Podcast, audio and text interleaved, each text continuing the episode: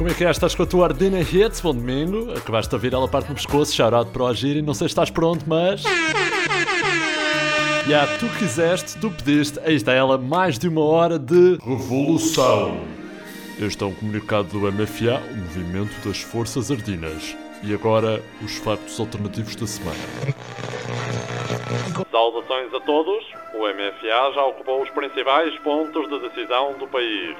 Todas as padarias portuguesas estão agora sob o controlo imediato das forças ardinas. É uma ordem, amanhã não há brunch.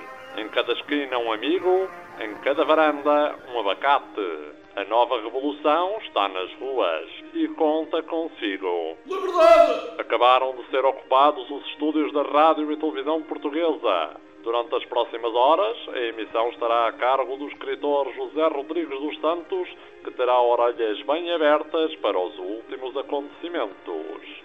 Nos intervalos, vai ler certos do seu novo livro, O Técnico Oficial de Contas de Auschwitz.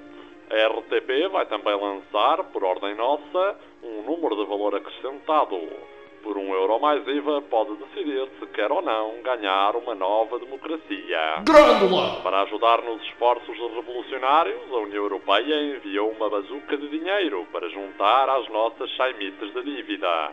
A bazuca irá desfilar pelas avenidas para gáudio e alegria de todos os cidadãos. Parte hoje à tarde da Avenida da Liberdade e irá passear até à sede do novo banco, para nunca mais lhe pormos a vista em cima. Comunicado do Movimento das Forças Armadas. O professor Marcelo. Uh, falar a ver? Claro. Bom, tenho de admitir, eu sou responsável por tudo isto. Só não estava à espera que fosse tão cedo. Ontem denunciei às 4 da manhã a ver repetições dos botaneses. Hoje acordei com uma chamada do meu amigo Júlio Magalhães a dizer que há revolução. Eu acho muito bem. Desejamos, lutamos, conseguimos. A partir de hoje o país vai ter mais efeitos. Eu fiz a revolução, estamos na primavera, eu acho que lhe vou chamar a Primavera mas O Presidente da República que foi de seguida linchado pelos populares junto ao paredão de Cascais. Alerta! O movimento das Forças Ardinas alerta todos os portugueses. Cautela com os ajuntamentos. Há já distúrbios registados numa das filas da Primark em Matosinhos. Os militares estão a fazer tudo o que podem para controlar as filas, com recurso a gás-pimenta e saldos espontâneos na Stradivarius. Pedimos a colaboração de todos não aproveita a revolução para roubar meias. Zeca Afonso! Ora, e no mundo do desporto, mais concretamente no futebol, foi aprovada a criação de uma Superliga Europeia. A ideia é juntar as equipas mais históricas da Europa para jogarem umas contra as outras e com mais ninguém porque a bola é delas.